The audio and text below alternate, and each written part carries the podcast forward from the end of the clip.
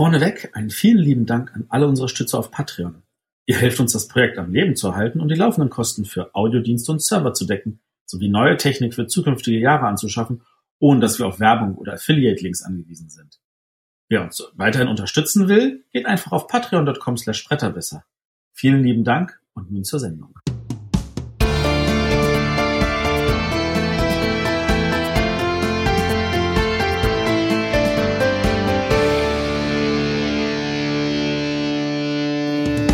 Hallo und herzlich willkommen bei den Bretterwissern. Die Bretterwisser, das sind der Arne.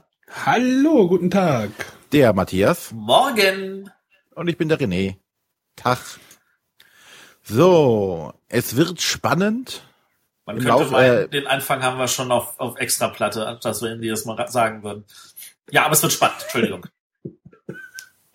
Live eingesprochen am 2. Mai, 8.48 Uhr. Nein, aber die Zeit im Jahr wird äh, ist jetzt spannend, denn der große Spielepreis, das Spiel des Jahres, wirft seine Schatten voraus. Den genau. Schatten voraus. Er wird schon im Juli vergeben. Äh. Warum das denn? Also ich war letzte Woche im Urlaub und da hatten wir noch Schnee. Also ähm du hattest Schnee, wir hatten keinen Schnee, wir hatten nur Regen. Genau. Nur schlechtes Wetter. Deswegen ist irgendwie Juli jetzt nochmal irgendwie für mich gefühlt nochmal weiter weg. Aber naja. auf der René hinaus will, am 23. Mai, also schon bald, in zwei Wochen. Genau. Und wir werfen einmal wieder einen Blick in die Glaskugel und wollen ja mal raten, wer könnte denn alles da bei der Preisverleihung in Betracht gezogen werden oder bei der Nominierung in Betracht gezogen werden ein, etwas, ein Umstand, den selbst die Jury noch nicht weiß. Die wissen selber noch nicht, was sie nominieren. Das werden sie ja erst in den vier Tagen vor der Bekanntgabe der Nominierten äh, selber in einer Art Klausurkonferenz diskutieren und äh, sich gegenseitig Pöppel an den Kopf werfen, bis sie sich geeinigt haben. Und wir wollen Ihnen Hinweise geben, welche Spiele denn Sie, Sie zu nominieren haben. Moment, ist da bei mir ein Spiel mit Pöppeln dabei? Hm. Äh, naja. Vielleicht haben die so aufblasbare Pöppel, mit denen sie sich über die so Recycling-Pöppel. Ich überlege gerade, das ist keiner, da ist keiner, da ist so, also ich habe da so ein, so ein, so ein Metallding, das ist aber sicher aus Plastik. Ja, ja, ja, doch, ich habe ein Spiel dabei, wo Pöppel drin sind. Also jetzt nicht solche ja. Pöppel, aber an sich Pöppel. Naja, aber bevor wir jetzt über die äh, Pöppel-Fähigkeiten uns unterhalten, fangen wir die mit unserer Spielerunde an. Denn wir haben eine Menge Spiele, die wir nominiert haben möchten. Ja. Aber die normale Spielerunde beginnt dann wieder der Arne. Genau. Ähm, ich möchte heute über ein älteres Spiel tatsächlich reden. Ein Zweierspiel, die ja gerade so ein bisschen en vogue sind. Ähm, über die, über, nachher werden wir sicherlich auch noch mal über ein oder zwei reden. Aber ich möchte über das Spiel Jaipur reden. Äh, vom Gameworks Verlag ist ein reines Zweierspiel, habe ich mir jetzt irgendwie letzte Woche vorm Urlaub gekauft, war eine kleine Schachtel. Äh, hat, hat mich irgendwie immer gereizt und es geht irgendwie darum, Waren zu erhalten oder nee, Karten zu erhalten und mit diesen Karten dann Waren zu kaufen. Also irgendwie ganz, ganz klassisches. Äh, es gibt in der Mitte eine Auslage, eine Marktauslage, die kann aus Karten, also besteht aus fünf Karten, äh, diese Karten können aus Kamelen bestehen oder aus einer von sechs Waren. Und wenn man dran ist, äh, gibt es verschiedene Möglichkeiten, die man machen kann. Also man kann Karten nehmen. Das sieht dann so aus, dass man äh, Karten tauscht. Man nimmt eine bestimmte Anzahl von Karten und legt wieder die gleiche Anzahl an Karten hin. Das heißt, man tauscht sein Blatt so ein bisschen durch. Man kann sich aber auch eine Karte nehmen um seine Hand quasi zu vergrößern. Diese fehlende Karte in der Marktauslage wird dann durch eine Karte vom Nachziehstapel ergänzt. Oder man kann sich die Kamele nehmen, die in der Marktauslage liegen, wenn welche da liegen, und vor sich ablegen. Das ist die eine Aktion, die man machen kann. Und, oder man kann dann mit diesen Karten, mit den Handkarten, die man hat, kann man sich Warenchips kaufen. Das sind so Plastikchips, so ähnlich wie bei, beim Puzzle Strike. Ähm, dafür gibt man dann entsprechend Karten ab äh, ein bis sieben, die man maximal hat, und darf sich dann entsprechend die Warenchips legen, nehmen. Das Lustige an den Waren oder das Bemerkenswerte an den Warenchips ist, dass die Werte aufsteigend sortiert sind. Also wer als erster Waren kauft oder ja Warenchips kauft, hat die höher, höheren Werte. Die Warengruppen unterscheiden sich auch noch in ihren Wertigkeiten. Also es gibt halt vom Leder bis zu den Diamanten alles.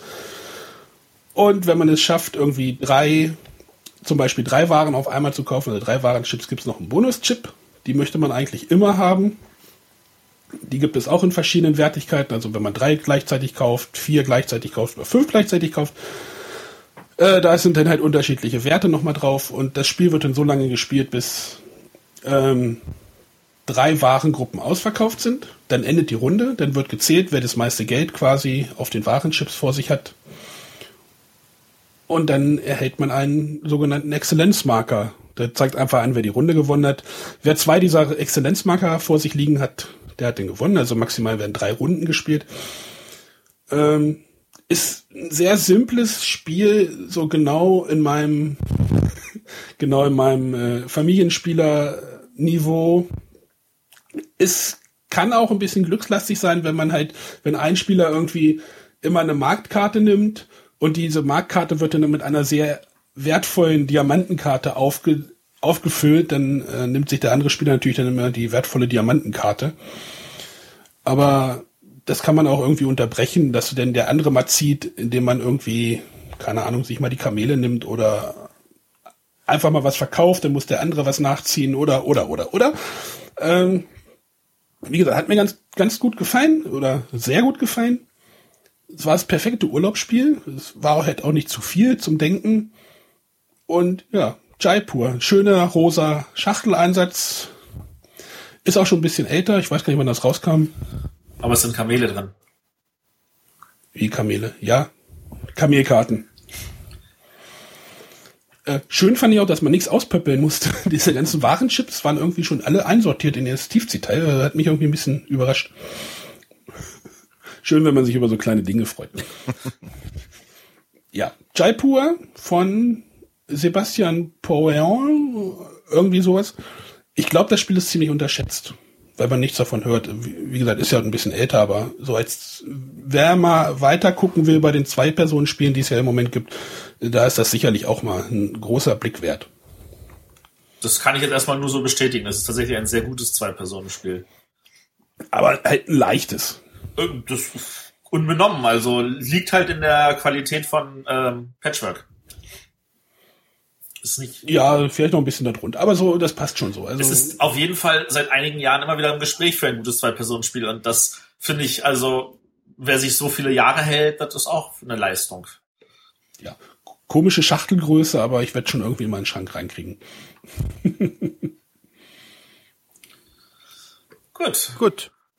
Dann kommen wir mal vom Zwei-Personen-Spiel zu einem Spiel, was man in der einfachen Variante bis mit zu sieben und in der kompletten Variante sogar mit bis zu 14 Leuten spielen kann.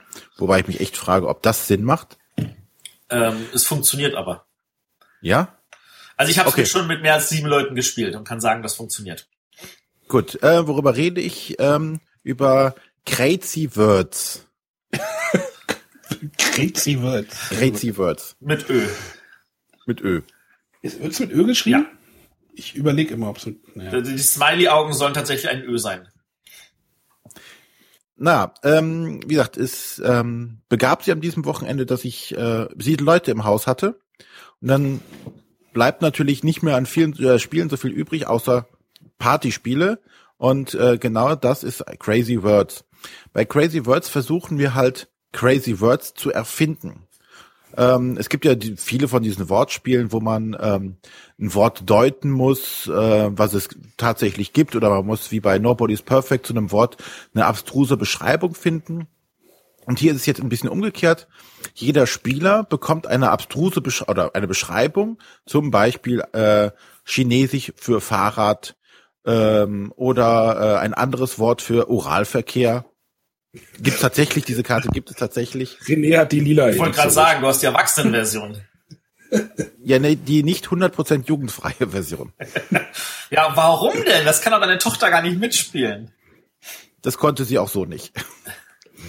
ähm, ja, und jetzt versucht man quasi ein Wort zu erfinden und die anderen müssen es raten. Beim Erfinden des Wortes hat man aber gewisse Einschränkungen, denn man hat nur neun Buchstaben zur Verfügung, die man sich aus so einem Pool ziehen muss. Darunter sind ähm, drei Vokale und sechs Konsonanten.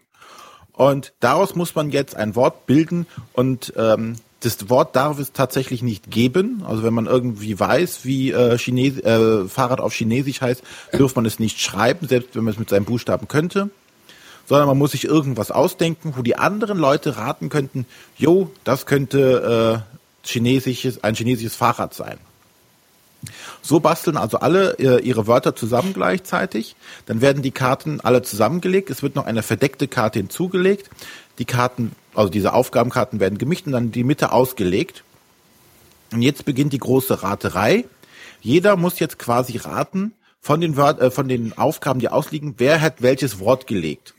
Und ähm, die Wörter sind alle immer wirklich abstrus und ähm, die Aufgaben, wie gesagt, äh, sind auch immer sehr. Es kann äh, ein Luxushotel und äh, ein Ausdruck aus, aus der Schifffahrtssprache sein. Und so versucht man halt zu erraten. Und dann gibt es Punkte, je nachdem, wie äh, die Leute geraten haben. Also für jeden, der meinen Begriff richtig errät, kriege ich einen Punkt. Und jeden Begriff, den ich richtig errate, gibt es auch einen Punkt. Und das spielt man dann, glaube ich, über sechs, sechs oder sieben Runden. So viel man möchte. So viel man möchte. Aber also meistens mindestens so viele, dass jeder äh, einmal der Austeiler ist. Ja.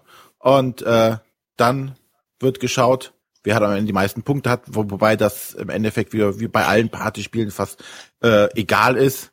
Ähm, weil die, die, die spannenden Diskussionen, die am Tisch entstehen, äh, das Erraten der Begriffe oder nach dem Motto, ja, hier, äh, es war doch ganz klar, dass hier Pu Fi Shu das chinesische Fahrrad ist und nicht Xong Gung was irgendwer anderes gelegt hat für die chinesische Rache, äh, die indische Rachegöttin. Und ähm, ja, das macht eigentlich eine Menge Spaß. Äh, das ist relativ schnell erklärt und eigentlich sind sofort alle drin und ähm, auch die Leute denken so, mm, ah, ich hab's da nicht so mit mit diesen Wortspielen und ich kenne mich da nicht so aus oder sonstiges. Ja, egal. Du musst halt irgendwas legen. In der Hoffnung, dass es irgendjemand errät. Also das, das, das, das Spiel zieht ja seinen Reiz daraus, dass man halt kein Freund von Wortspielen sein muss.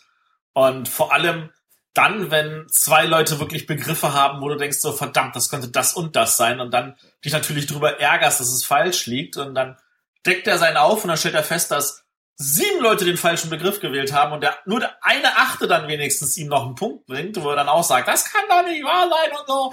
Und dann entsprechend die Emotionen am Tisch hochkommen. Noch besser ist es, wenn äh, du einen Begriff vor dir liegen hast und fast alle Leute legen dieselbe, Ka also du musst dann so Karten, Zahlenkarten hinlegen, um zu sagen, welches äh, Lösungswort könnte es sein. Und alle dieselbe Karte hinlegen, aber es sind alles die, die falschen Karten. Ja. Also alle sind davon ausgegangen, das ist das chinesische Fahrrad und es war aber die die indische Rachegöttin und alle haben dieselbe Karte hingelegt, weil sie, denen war allen klar, das muss es sein. Und denkst du, super, ja. Also das hat Nein, mal, sehr viel Spaß gemacht. Ja, genau, das ist so ein kleiner Kritikpunkt irgendwie. Wenn die Begriffe sehr ähnlich sind, dann tendieren meistens irgendwie die Gruppe zum Falschen irgendwie. Ja gut, aber... Ja, natürlich ist... Ich finde es leider ein bisschen fummelig. Diese, diese, diese äh, Buchstaben, Pappdinger sind wirklich schon sehr klein. Und äh, also da das hat mich ein bisschen gestört. Ich habe gerade gedacht, ob man einfach mal so ein Scrabble irgendwie sich besorgt. Also ich, ich kann dazu sagen, in der Playtest-Version war das mit schönen Scrabble-Steinen. Und das Spiel sollte auch in einer schönen großen Schachtel rauskommen, so, so Kartangröße, äh, mit schönen großen Steinen und entsprechend großen Karten. Und das wäre wahrscheinlich viel cooler geworden. Ähm, aber das Problem ist wohl ein anderes äh, an dieser Stelle, nämlich dass dieses das Spiel läuft ja äh, ist zwar offiziell ein Ravensburger Spiel, aber auf der Schachtel steht ja Fish Tank drauf. Und die äh, haben doch ähm, mal Computerspiele gemacht, oder? Äh, Fish Tank Interactive. Dieser Fisch kommt mir irgendwie so bekannt vor. Oh, das ist gut cool. möglich. Ja, An dieser Stelle ist aber das Problem, das Spiel soll ja nicht nur in Deutschland sich verkaufen, sondern auch in vielen anderen europäischen Ländern. Und viele von diesen Ländern sagen, sie brauchen dafür eine kleine Schachtel, damit sie den entsprechenden richtigen Handel bekommen. Und da ist dann halt wohl einfach äh, gesagt, äh, aufgrund des großen Marktes, wir neigen jetzt dazu, das dann so zu machen. Und ich kann jedem nur dazu raten, wenn er sich das Spiel zulegt, kauft euch doch irgendwo noch auf dem Flohmarkt eine alte Scrabble-Ausgabe und ersetzt die Buchstaben bitte. Ja, ich denke, ich denke auch hart, hart gerade darüber nach. Aber das ist wirklich so echt so eine Kleinigkeit. Dafür kostet das Spiel auch irgendwie, glaube ich, unter 20 Euro. Also für das, was es ist, ist es seinen Preis definitiv. Ja, genau. Wollte auch sagen, das ist ein bisschen Jammern auf hohem Niveau, weil so schlimm fand ich jetzt diese Pappchips nicht. Ich fand es eher das Kartenmanagement. Nach am Ende einer Runde müssen halt alle Karten wieder zu ihren Spielern und das war ein bisschen wuselig. Boah, okay, also da finde ich die Pappchips aber schlimmer, weil das Problem ist immer, hey, hier fehlen drei Pappchips, wir können nicht jedem seine Buchstaben geben, wo liegen die? Und dann siehst du die nicht, weil die so klein sind. Und dann decken die sich immer beim Griff schon auf und dann liegst, siehst du schon wieder, welche Buchstaben da liegen und so. Also ich fand das schon auch wuselig, also. Also das Problem hatten wir eigentlich nicht. Ist denn, ist denn in dem Spiel ein ganzes Alphabet drin? Nein. Also könnte man das mit einem Scrabble ersetzen? Äh, du kannst auf jeden Oder Fall mit dem dem Scrabble ersetzen. Ein paar Buchstaben sind ja öfter, ein paar weniger. Du müsstest nur die Scrabble-Steine von hinten anmalen, damit du siehst, was sind die Vokale. und was Ja, das ist ja so. kein Problem, da irgendwie hinten einen Aufkleber drauf zu machen oder eine Markierung. Genau. Also das ist auch schon alles. Ansonsten, das geht wunderbar bestimmt. Ah, ich gucke mal bei Kleinanzeigen. Ich weiß jetzt, was ich jetzt nicht weiß, ist, ob die Buchstabenverteilung in den beiden verschiedenen Versionen identisch ist oder verschieden. Das, Ja. das genau, wir haben nämlich noch gar nicht gesagt, es gibt zwei verschiedene Versionen. Genau, es gibt die Familienvariante und es gibt die nicht jugendfreie Variante, ähm, die die halt zusammen mixen lassen. Jede Variante kannst du quasi mit bis zu sieben Leuten spielen. Und wenn du beide Varianten zusammenwirfst, kannst du dann tatsächlich mit bis zu 14 Leuten spielen. Und damit das auch garantiert ist, ist in jeder Schachtel, also das wundert die Leute dann immer, sie kaufen das, sie sehen, ich brauche nur die Zahlen von 1 bis 7, warum gehen denn hier in dieser Schachtel bis 14 in jeder Farbe? Ja. Das ist aber, äh, das geht halt an der Stelle. Und äh, an dieser Stelle kurzer Seitenhinweis. Äh, wir haben ein neues Gewinnspiel auf unserer Webseite. Kurzer Aufruf, Gewinnspiel, ihr könnt was gewinnen. Unter anderem ein Crazy Words. Stimmt. Na, was ein Zufall. Was ein Zufall, Matthias- ja. Ich krieg's Gewinnspiel wieder nicht gelöst. Du hast das Spiel ja auch schon. ich habe schon wieder nicht verstanden. Ja, wobei, also ganz, also das ist, ich habe diesmal so deutliche Hinweise reingeschrieben. Ja. Naja, Gewinnt ein Crazy Words, wenn euch das gefallen hat jetzt hier. Also kennt Genau. unser Gewinnspiel teil. und ansonsten wir verlosen auch ein Pronto und ein Careflip. Vielen Dank an die Verlage und äh, genau. Aber zurück zum Crazy Words. Genau, das war's eigentlich schon. Ähm, noch kurz die Eckdaten. Also Crazy Words von äh, Fish Tank bzw. Ravensburger und die Autoren sind Dirk Baumann, Thomas Odenhofen und Matthias Schmidt. Und einen Grafiker gibt's da nicht. Gibt's da? Gibt's bestimmt. Irgendeiner hat das grafisch designt. Ja, wird aber- erwähnt. Genau. Stimmt, die haben, die haben auch Computerspiele gemacht. Fish Tank Sie ist eine Tochterfirma von Ravensburger. Tja. Aber dieser Fisch, der kam mir irgendwie bekannt vor. Die haben auch bekannte Sachen, glaube ich, gemacht. Ja, wenn es mit Computerspielen nicht mehr funktioniert, dann muss man richtige Spiele machen. So ist das halt. Aquanox, Swine. Swine kennt man noch von der PlayStation 1, glaube ich. oder? ist das ewig her. Ja. Gut, dann darf aber jetzt der Matthias. Dann darf der Matthias. Ja, ich habe mich auch dazu, ähm, ich habe beschlossen, dass ich auch noch mal ein altes Spiel vorstelle und nicht irgendetwas aus dem aktuellen Jahrgang, äh, um in dieser Sendung keinen Hinweis drauf zu geben, was wir noch alles spannend finden. Ähm, und zwar habe ich mich für Kraftwagen entschieden. Ein Spiel von äh, Matthias Kramer bei ADC. Das wurde schön brav betreut von dem Uli Blennemann, den wir ja auch schon mal in der Sendung hatten, äh, der hier also wunderbar zugeschlagen hat und ein Spieler äh, betreut hat, dass ich finde, dass sein, sein, sein Charme dadurch austeilt, dass es tatsächlich thematisch anders ist. Ähm, also der Name ist ja schon ziemlich, finde ich, kraftvoll, dieses Kraftwagen, und du siehst auf dem Titelbild auch nur diese Motorhaube und so ein ansatzweise so, so eine Lampe. Und das, das, das, das spricht mich schon total an. Äh, aber dann kriegst du natürlich erstmal so, so einen kleinen Dämpfer, wenn du das Spielbrett auslegst und denkst so, oh, das sieht aber ziemlich äh, leicht aus. Ähm, du hast, äh, es, also was du hast, ist, dass äh, du hast ein Spiel, wo es darum geht, dass zu Zeiten von Frau Benz äh, die PKWs, also die, die Autos irgendwie anfingen an Markt zu gewinnen. Es gab die ersten Autorennen und die Leute haben angefangen, sich irgendwie ein Auto zu kaufen. Und äh, du mussten aber natürlich noch mit Ingenieuren ausgeliefert werden und so. So wie damals die ersten Computer. Also du hast es halt mit Personal verkauft. Und es geht halt darum, dass du in dieser Zeit nachspielst. Du bist halt auch ein Konzern, der Autos herstellt. Und du versuchst halt Autos herzustellen mit schönen Karosserien, starken Motoren. Und gleichzeitig versuchst du aber auch äh, natürlich zu gucken, dass du neue Ingenieure anheuerst, deine ganze Wirtschaft verbesserst, und noch ein paar Rennen vielleicht nebenbei gewinnst. Der Hauptmotor, was für ein Wortwitz, äh, in dem Spiel ist dabei ein Rondell, das, und zwar so ähnlich wie bei Glenn Moore, das ist ja auch von dem Matthias Kramer, demselben Autor. Äh, nur, dass es hier halt nicht irgendwelche Plättchen sind, die man auf diesem Rondell einsammelt und ausbaut, sondern hier sind es halt Aktionsplättchen, äh, die dann halt hinten wieder rangelegt werden. Dabei gibt es Aktionsplättchen, die einem nur eine Aktion erlauben, welche die erlauben einem zwei Aktionen und es gibt sogar eins, das erlaubt einem drei Aktionen. Äh, wer dran ist, also wer am weitesten hinten auf der aktuellen Rondell ist, der springt so weit nach vorne, wie er gerne möchte, äh, kann aber halt erst wieder drankommen, wenn alle hinter ihm äh, mit ihren Aktionen durch sind, also ihn dabei überholt haben. Das heißt, je weiter nach vorne ich springe, weil ich jetzt denke, da kriege ich jetzt eine richtig starke Aktion, desto länger muss ich wieder warten, bis ich dran bin. Und die Aktionen sind einmal relativ einfach. Äh, das ist dann, ich nehme mir das eine oder ich nehme mir das andere oder ich baue eine Karosserie oder äh, ich baue ein Auto und solche Sachen. Oder ich fahre ein bisschen Rennen. Das Schöne und wirklich Geniale an dem Spiel ist dabei der Marktmechanismus, weil äh, der Markt, also wir spielen über drei Zeitalter, in jedem Zeitalter geht es darum, dass sobald der Markt voll ist oder sobald die Nachfrage zu hoch ist, wird dann der, das Zeitalter beendet. Und äh, in dem, wenn man ein Auto gebaut hat, dann muss man ein Auto bauen mit einer gewissen Karosserie, mit einer gewissen Motor und einer gewissen Menge von Servicepersonal. Und das legt man in den Markt zu einem gewissen Preis. Da hat man ein paar Preischips zur Auswahl. Und die ersten vier, die etwas in den Markt packen, können aber auch noch eine Person auswählen, einen Kunden, der ein Auto kaufen möchte. Und da gibt's verschiedene Kunden. Da gibt's Kunden, die sagen, ich will die schönste Karosserie. Da gibt's Kunden, die sagen, ich will den stärksten Motor. Da gibt es die Kunden, die wollen den, das, das meiste Personal, Service dazu. Es gibt aber auch Kunden, die sagen, ich will einfach nur das billigste Auto. Und das billigste Auto ist grundsätzlich immer das, was irgendwelche Streits entscheidet.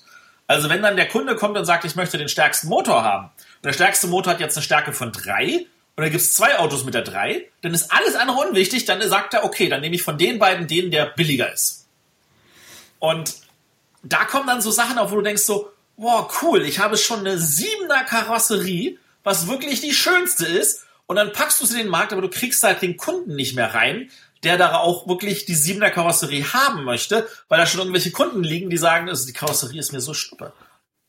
Und da das abzuwägen, so, oh, wo verbessere ich mein Auto, wann packe ich es in den Markt und äh, welche Leute hole ich nach, damit sie auch mein Auto kaufen, weil wenn du hinkriegst, dass der, der die schönste Karosserie haben will, als erster auf jeden Fall drin ist und du dann deine, genau weißt, da kann auch keiner drüber kommen und du dann gleich das teuerste Plättchen nehmen kannst, dann kriegst du am meisten Geld und Geld sind Siegpunkte.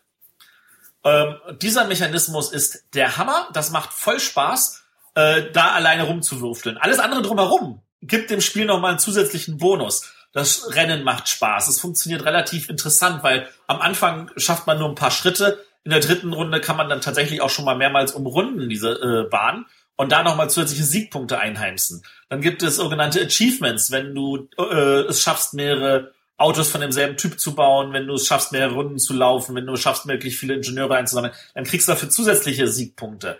Ähm, und dann gibt es äh, bei den Ingenieurskarten, da gibt es jetzt nicht nur Sachen, die deinen Motor oder deine Karosserie verbessern, sondern da gibt es auch welche, die dir Bonusaktionen geben. Äh, und auch da also ganz viele so Kleinigkeiten, die das alles hinaushebeln. Und das ganze Spiel spielt sich trotzdem in unter einer Stunde und macht total Freude. Für mich, also das Kraftwagen, das hatte ich vor, oh, das war, glaube ich, letztes Jahr noch irgendwie schon mal als Spiel des Monats, äh, ist für mich wirklich eine tolle Perle, die ich echt jedem ans Herz legen kann. Das macht totale Freude. Äh, kurz nochmal die Eckdaten. Kraftwagen.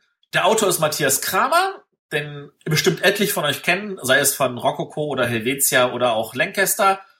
Ähm, und das ist erschienen bei ADC Blackfire und wurde betreut von Spielworks. Aber das ist doch auch so ein bisschen unterm Radar durch, oder?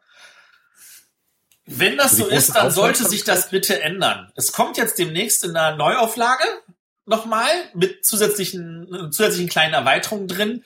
Äh, das heißt dann die V6-Version. Ähm, und wer dann äh, kann, soll bitte zuschlagen. Findest du, das kam doch so im August, glaube ich, raus, oder? So letztes Jahr, das kam letztes Jahr vor August, das kam irgendwann letztes Jahr im Mai oder? Im Sommer kam das auf jeden vor Fall Sommer, raus. Vor dem Sommer. Ich, weil ich weiß, dass ich in, in, auf Malle letztes Jahr schon eine Erweiterung getestet hat und da hatte ich das Spiel schon mehrmals gespielt. Naja, in Malle testet man ja auch Spiele, die halt irgendwie in, in drei Jahren erst rauskommen. Ja, ja, aber nee, also ich hatte letztes Jahr Malle eine kleine Erweiterung für Kraftwagen getestet, die jetzt glaube ich auch schon raus ist, ist, wo ich das Spiel aber schon ausreichend kannte, dass ich es schon Monate vorher gespielt habe. Also fragt mich nicht, wann es erschienen ist, aber es ist leider letzter Jahrgang meines Wissens.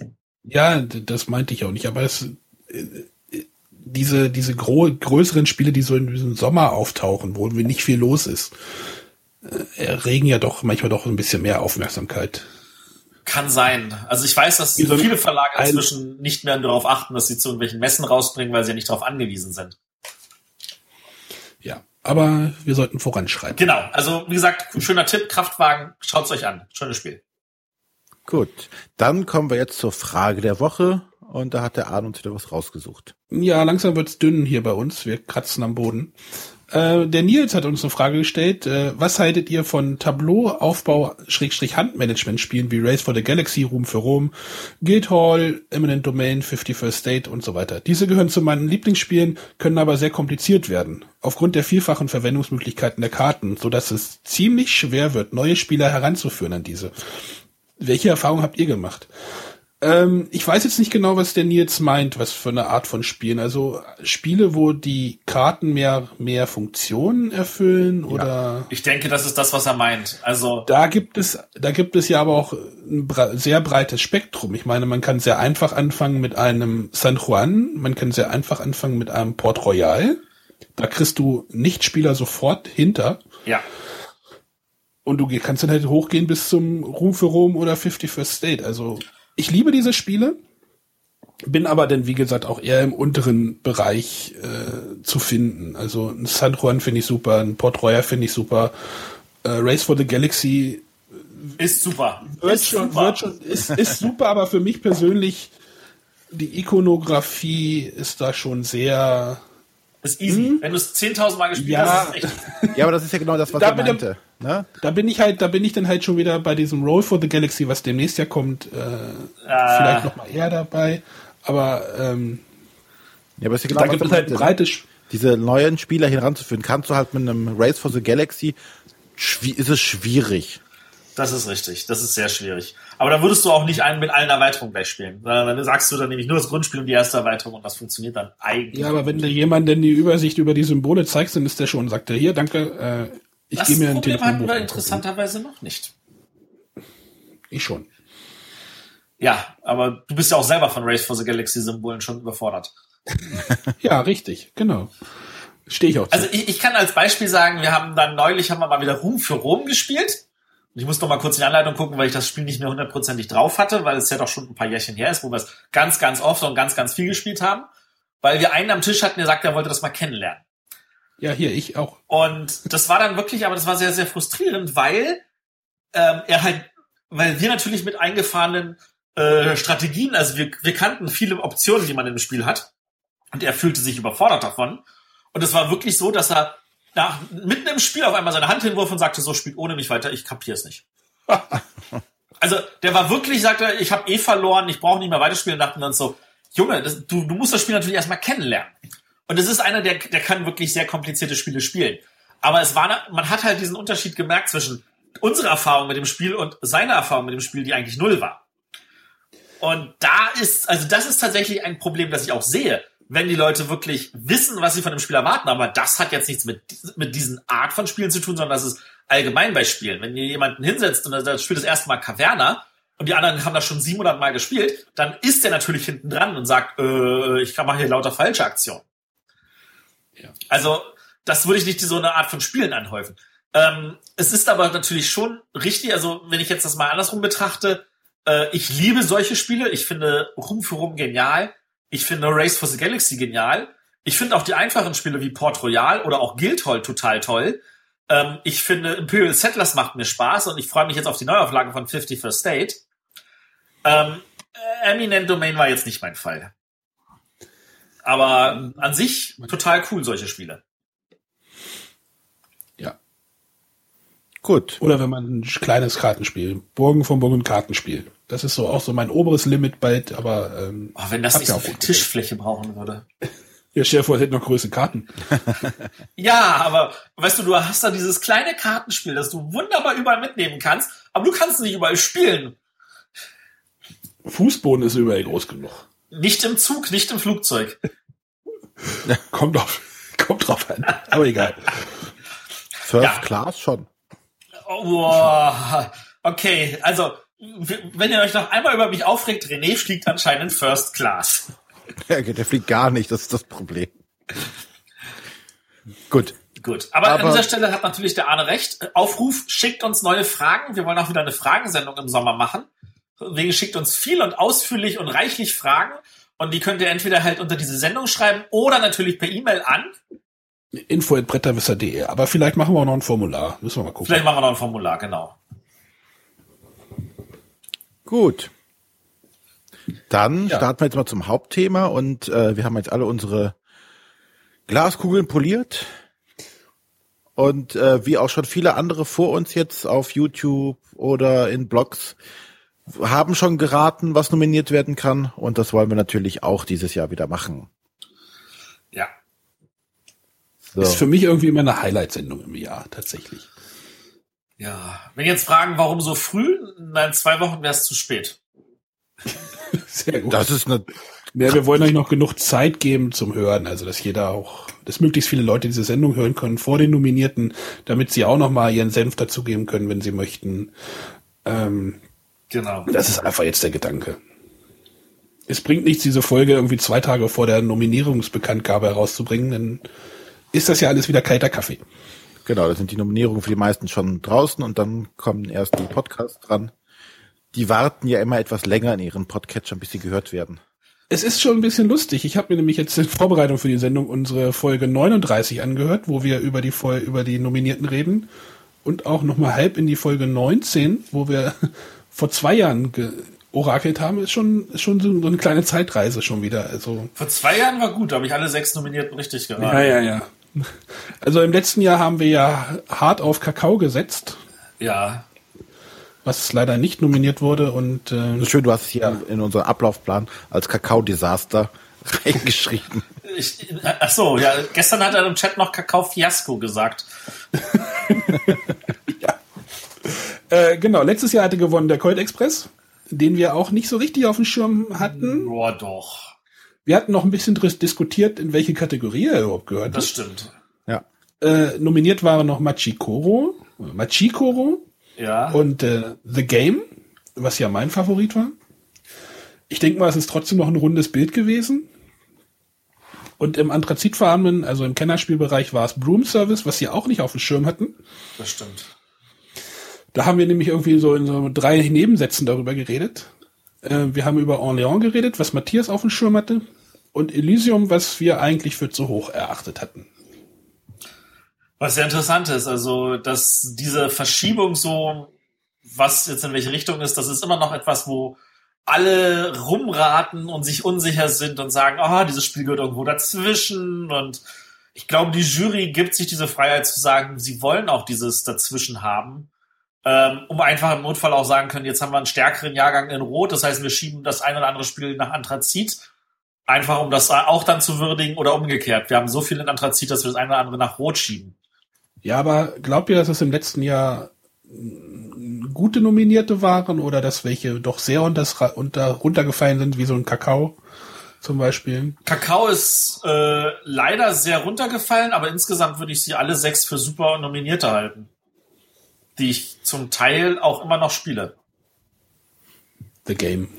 The Ja. Game ist, glaube ich, das am häufigst gespielte Spiel von der gesamten Juryliste letztes Jahr bei mir. Ja. Ich habe das allein dieses Jahr schon wieder irgendwie eine zweistellige Zahl gespielt. Aber wir wollen ja nicht über letztes Jahr reden, sondern über dieses Jahr. Äh, genau, und kurzer Hinweis schon vorweg. Die Kinderspiele haben wir schon erledigt in der letzten Sendung. Ja, erledigt nicht, aber wir haben zumindest ein paar angesprochen und wir sind uns aber auch einig, dass wir jetzt nicht so die in der Tiefe der Kinderspiele drin stecken, um da wirklich eine äh, Nominierungsliste. Wir haben drei Spiele vorgestellt, letzte Sendung, wo wir sagen, das sind gute Spiele, da können wir uns sehr gut vorstellen, dass die auf der Nominierungsliste landen. Genau. Und falls Wobei irgendjemand das noch nicht gehört hat, dann kann er das in Ruhe nachholen. Ja, wobei wir da äh, aber auch nur über Spiele gesprochen haben, die jetzt ganz aktuell waren und die nicht jetzt groß auf Sachen eingegangen sind, die zum Beispiel in Essen gekommen sind. Gab es Kinderspiele in Essen? Bestimmt. Aber wir wissen es halt wieder nicht, ne? Das ist das Problem. Also selbst Haber hat ja seinen Schwerpunkt auf die Familienspiele in Essen gelegt. Ich denke mal, wenn die Nominierten raus sind bei den Kinderspielen, dann äh, vielleicht schreiben wir die Verlage nochmal an, dass wir dann auch nochmal von denen berichten können. Genau. Ansonsten, ich werde wieder in Hamburg sein und werde gucken, dass ich von der Preisverleihung so eine kleine So- Special-Sendung aufnehme, wo ich dann vielleicht mit dem Gewinner und den Nominierten noch mal ein paar Worte schnacken kann. Und ich werde vielleicht auch den Guido und den Martin vors Mikro holen, damit die auch ein bisschen was dazu erzählen können. Die sind zwar nicht in der Kinderjury, aber die können natürlich vielleicht trotzdem ein paar Sachen erzählen. Ja. Gut. Wir Dann, haben was geplant. dann gehen wir jetzt mal ins Anthrazitfarben, ne? Und ähm, letzten Jahre sind wir immer meistens so vorgegangen, jeder von uns hat abwechselnd ein Spiel vorgestellt, was wir in den, oder wir haben insgesamt dann neun Spiele vorgestellt, wo wir uns vorstellen können, die könnten nominiert werden. Diesmal wollen wir einfach mal durch die Liste aller möglichen Kandidaten durchgehen und am Ende gibt jeder drei Tipps ab, wo er denkt, das sind nominierungswürdige Kandidaten. Gut. Arne, welches Spiel siehst du denn auf dem Anthrazit möglich? Also ein, ein Spiel, was auch äh, im, im Nominierungsjahrgang sehr weit vorne war, ist das Isle of Sky.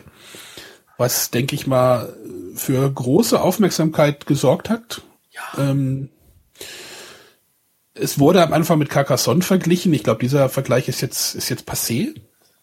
Weil man halt ein Plättchen, leg, Plättchen legt und man irgendwie sich eine Landschaft aufbaut, aber da steckt halt noch so ein, so ein, noch so ein anderer Mechanismus, wird noch, wurde noch so drüber gestülpt mit diesen Aut, äh, Auktionen, der halt auch für sehr viel Interaktion sorgt.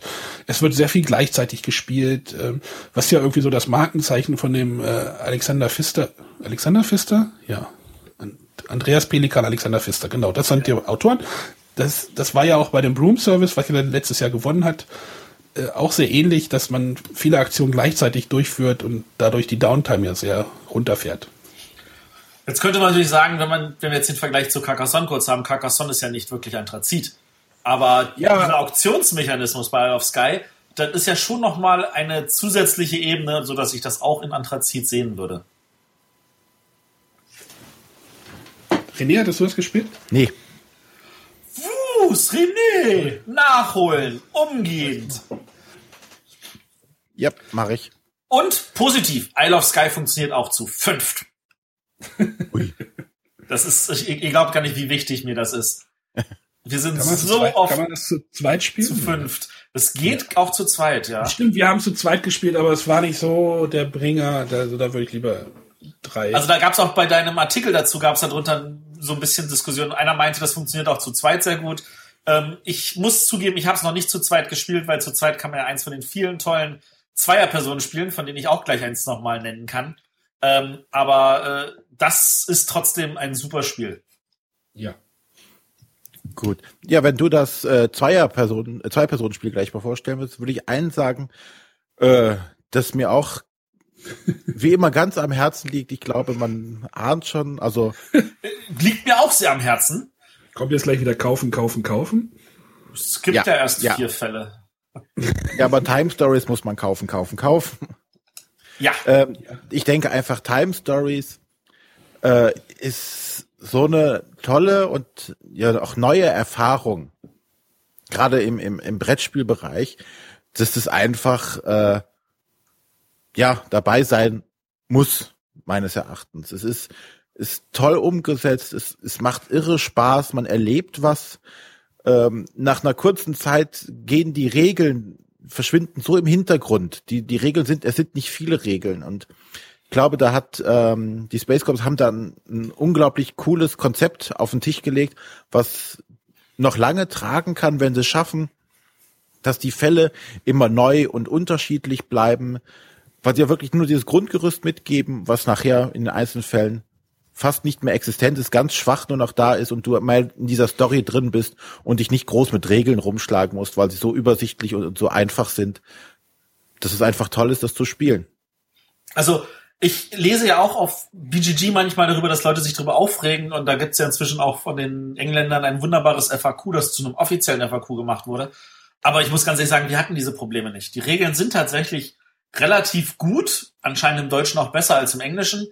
Äh, das Original ist ja französisch. Und das muss ich auch nochmal unterstreichen, die Fälle sind so verschieden, Das ist eigentlich unfassbar, was die aus so einem einfachen, und wir reden jetzt wieder wirklich von einem reinen Kartenspiel. Das ist ja nichts weiter, wenn du eine Erweiterung kaufst, als ein großer Kartenstapel.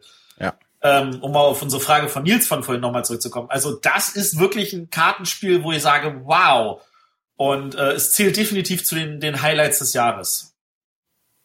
Ah, diesmal, diesmal muss ich passen, meine Bestellung wurde nämlich storniert. Oh. Und Ich hab's immer noch nicht, ich habe aber gerade mal durchgerechnet. Also wenn man das alles durchspielen will, dann ist, äh, ist man aber auch schon eine Stange Geld los, ne?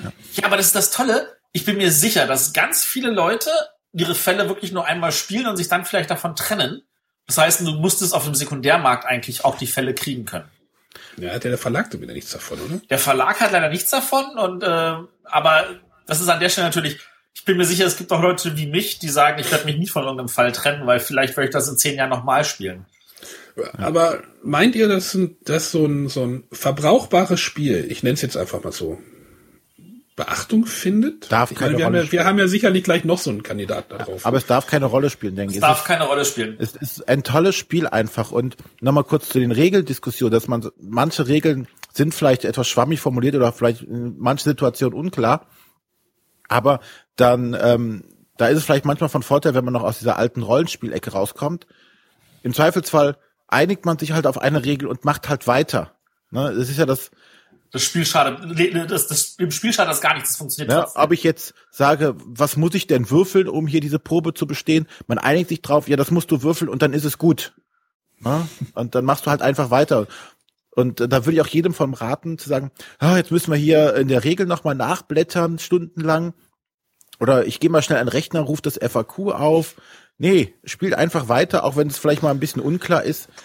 Die Experience, die Erfahrung, die man dabei sammelt, ist einfach das Tolle bei dem Spiel. Und, und wie unterschiedlich sind jetzt die Fälle, ohne zu spoilern? Also Sehr ist, oder ist unterschiedlich. es immer das Gleiche von den Mechanismen oder kommt ja, da? ja, wirklich sehr unterschiedlich. Also du hast wirklich, du hast in dem einen Fall, also du hast ja in dem, in dem Starterfall hast du ja so mehr Rätsel, dann hast du den Marcy-Fall, wo es etwas mehr äh, kampforientiert ist, dann hast du den, den äh, die Drachenprophezeiung, wo es mehr geschichtsorientiert ist, wo es auch die Metageschichte vorangetrieben wird. Es gibt noch eine Metageschichte, die über diese Fälle hinweggeht. Also äh, an dieser Stelle wirklich toll. Äh, und für jeden, der jetzt immer noch unentschlossen ist, äh, mache ich jetzt mal ein bisschen Werbung. Ich habe zusammen mit dem Guido und dem Manu bei der einer kürzlichen Inside Moin Folge ausführlich über Time Stories geredet und ich kann das nochmal jedem ans Herz legen. Das ist wirklich ein tolles Spiel. Also das ist gibt keinen Grund, das nicht mal ge- kennengelernt zu haben. Ist der René Ja. jetzt rausgefallen? Nee, Nein, nee. Dann, genau, dann kommen wir mal zu dem Zweierspiel, was ich äh, angedeutet habe, nämlich Seven Wonders Duel. Ähm, das, was Patchwork letztes Jahr war, äh, wäre dieses Jahr dann Seven Wonders Duel als wirklich äh, bestes Zweierspiel des Jahres. Ähm, es ist eigentlich, man hat das Gefühl, man spielt tatsächlich Seven Wonders und man spielt es zu zweit. Die Karten, man spielt über drei Zeitalter, es liegen acht Wunder am Spiel, Anfang in der Spielmitte, jeder hat viere, ähm, aber nur sieben davon können gebaut werden. Es gibt eine Militärleiste und die bewegt sich wirklich wie bei so einem Tauziehen nur hin und her, äh, sodass man das Militär auch nicht die ganze Zeit zählen muss, sondern sagt, oh, ich krieg zwei Militär, man bewegt zwei Schritte. Es kann sein, dass dann da der andere Geld verliert oder ähnliches. Die äh, Handhabung von den Ressourcen ist relativ einfach. Entweder ich habe die Ressourcen oder ich habe sie nicht. Dann muss ich sie bei meinem Gegner kaufen und dann muss ich ihm dafür auch Geld bezahlen. Ähm, und dann gibt's natürlich auch die Wissenschaftsmethoden. Ähm, und wobei das hier relativ schön gemacht ist, weil äh, entweder man hat viele verschiedene oder man äh, kriegt einfach nur so die Punkte. Äh, es ist wirklich, es fühlt sich an wie Seven Wonders, aber in einem knackigen Zwei-Personen-Spiel. Äh, viele Sachen, dadurch, dass die Karten deutlich kleiner sind. Seven Wonders hat ja eigentlich übergroße Karten. Seven Wonders Duell hat dafür umso kleinere Karten, aber dadurch passt es auf den Tisch und es passt alles wunderbar in eine kleine Schachtel, wo da ist echt viel Material drin. Äh, und es ist für mich tatsächlich das beste Zwei-Personen-Spiel des Jahres. Und sollte die Jury sich entscheiden, doch vielleicht nochmal ein Zwei-Personen-Spiel zu nominieren, dann wäre Seven Wonders Duell ein gewürdiger Kandidat. Und von da aus gesehen, äh, wenn sie es nicht, dann sollten sie es auf jeden Fall empfehlen. Also Seven Wonders Duel ist das Zwei-Personen-Spiel des Jahres. Ja. Ja, So, Einigkeit, nächstes. Nächstes, genau. da sind wir, glaube ich, so sehr aufeinander. Also Seven Wonders äh, durch die Einfachheit naja, es steckt halt Tiefe drin, aber es ist auch relativ einfach. Oder ja. Ich finde diese Auslage einfach genial am Anfang, dass du mit verdeckten Karten und offenen Karten da hast. Du hast einfach Spannung da drin. Genau. Natürlich kannst du dir ein bisschen dazwischen fahren, so weißt du, dass der Gegner, dass du genau siehst, okay, jetzt kriegt der Gegner eine Karte, äh, Ja. die du. Genau. Aber Aber du weißt, ich- weiß, du, weißt, wenn, wenn die verdeckt ist, weißt du nicht, was er kriegt und dann willst du es ihm aber nicht gönnen und so. Dann nimmst du im Notfall vielleicht die zweitbeste, damit er vielleicht erstmal einen anderen Rotz nehmen muss. Ja, das sind alles positive Elemente. Ja, schöner, schönes Spiel. So, nächstes. Arne. Ja, wir hatten ja über verbrauchte Spiele geredet. Also nicht Verbraucher. Verbrauchende Ware. Spiele. Wie nenne ich sie? Verbrauchsware. Äh, Pandemie Legacy. Ja. Oder wie heißt es denn auf Deutsch? Pandemic Legacy, deutsche Version. Pandemic Legacy deutsche Version heißt es, ja. Bei mir drauf. Ich guck gerade an links, da liegt's nämlich noch. Äh, ich habe es jetzt auch noch nicht durchgespielt. Ähm, Schäm dich. Aber diese Erfahrung, die man dort auch schon hat und wie das Spiel einen, ja, diese, diesen, den, den gewohnten Teppich, den man hat, den gewohnten Pandemie-Teppich äh, schnell unter den Füßen wegzieht im ersten Spiel schon. Ähm, ja, es ist halt auch so ein eigenständiges, eigen, großartiges Brettspiel, was sich aber halt auch wieder diese Diskussion anhören muss, sicherlich. Äh, es verbraucht sich. Man Ja, das- zerreißt Karten. Das ist ehrlich gesagt piep egal. Ja. ja, weiß ich. Doch, weiß es ich. muss piep egal sein. Ich denke auch, es sollte der Jury piep egal sein, dass, dass es verbraucht wird. Auch genau wie bei, bei Time Stories ist einfach die Erfahrung oder, oder dieses, dieses Mitfiebern, weil dein Spielplan verändert sich. Jede Entscheidung, die du triffst, hat Auswirkungen auf spätere Spiele, in Anführungszeichen. Wenn du es schaffst, äh, einen Ausbruch irgendwo zu verhindern, das hat Auswirkungen auf das ganze Spiel später. Und das ist einfach was, was du, was man nicht hoch genug bewerten eigentlich kann. Das ist toll. Ja, das stimmt schon. Also Pandemic Legacy ist das Spiel, wo ich überlegt habe, einen dritten Daumen mal zu vergeben. Weil es wirklich, also diese Erfahrung, die ich gemacht habe, und wir haben das Spiel ja in kürzester Zeit 18 Mal gespielt, äh, es, es war so intensiv und wir konnten nicht aufhören. Wir haben gesagt, komm, wir treffen uns morgen nochmal und müssen weiterspielen. Weil es wirklich, also eine Erfahrung war, wie ich sie noch nie vorher hatte. Und das Spiel ist ja nicht, nicht umsonst mit und gerade mal 1000 Stimmabgaben in die Top 50 auf BGG gelandet und ist schon nach wenigen und gerade mal nach drei Monaten jetzt Platz 1 auf BGG. Das zeigt schon, wie diese Erfahrung nicht nur mich, sondern wirklich viele, viele, viele, viele, viele Menschen umgehauen hat. Und äh, was, was dieses Verbraucht angeht, und da ist Pandemic Legacy sogar eigentlich im Vorteil im Gegensatz zu Time Stories, es verbraucht sich eigentlich nicht, weil du kannst es erstmal wie ein normales Pandemie spielen. Und wenn du das ein paar Mal nach wie ein normales Pandemie gespielt hast, dann kannst du sagen, okay, jetzt können wir, jetzt sind wir bereit, lasst uns mal die Legacy-Version spielen, wo die Regeln erst dazukommen. Und wenn du dann damit am Ende fertig bist, dann kannst du das immer noch mit den ganzen, dann kannst du es immer noch wie ein normales Pandemie spielen, weil die wichtigen Karten dafür, die hast du nämlich nicht zerrissen. Und wenn du willst, dann kannst du das auch immer noch mit den ganzen Pandemic-Erweiterungen kombinieren. Das funktioniert auch. Also, ja. ich denke einfach wirklich dieses, du hast ja bei, beim na- normalen Pandemie auch schon dieses so, ah, äh, wir müssen hier den Ausbruch verhindern, sonst kommt es da zu einer Kettenreaktion und hier und da.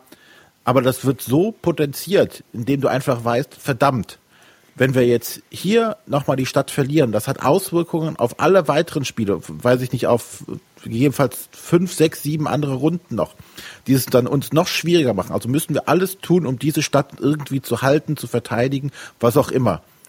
Und das hast du, wie gesagt, in normalen Pandemie sagst du, naja, das kann, groß aus, äh, ausbrechen. In drei Runden haben wir das Spiel eh geschafft, das ist egal.